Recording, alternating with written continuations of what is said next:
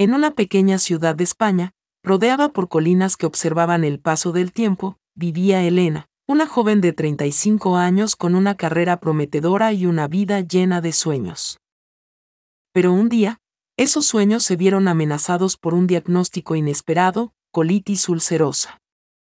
Para Elena, la noticia fue un golpe devastador. La enfermedad se manifestó con una ferocidad que alteró cada aspecto de su vida.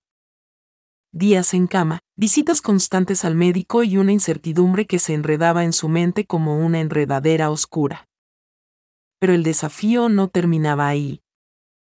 Elena pronto descubrió que el mundo a su alrededor estaba mal preparado para entender y apoyar su lucha. En su trabajo, enfrentó la incomprensión de compañeros que veían sus ausencias como un capricho más que una necesidad. Los seguros médicos, con sus laberintos de papeleo y restricciones, se convirtieron en un enemigo casi tan formidable como la enfermedad misma. Y lo que más la desanimaba era la aparente indiferencia del gobierno, cuyas políticas parecían ignorar las realidades de aquellos que luchan contra enfermedades crónicas. Pero el plot twist de esta historia llega cuando Elena decide convertir su lucha personal en una causa pública. Cansada de sentirse víctima, comienza a escribir un blog, compartiendo no solo su batalla contra la colitis ulcerosa, sino también las injusticias que enfrentaba. Su voz, honesta y poderosa, resonó en el ciberespacio, atrapando a otros en situaciones similares.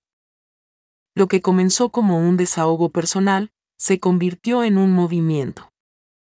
En el trabajo, sus compañeros, al leer sus palabras, empezaron a entender. Lo que antes era indiferencia se transformó en apoyo.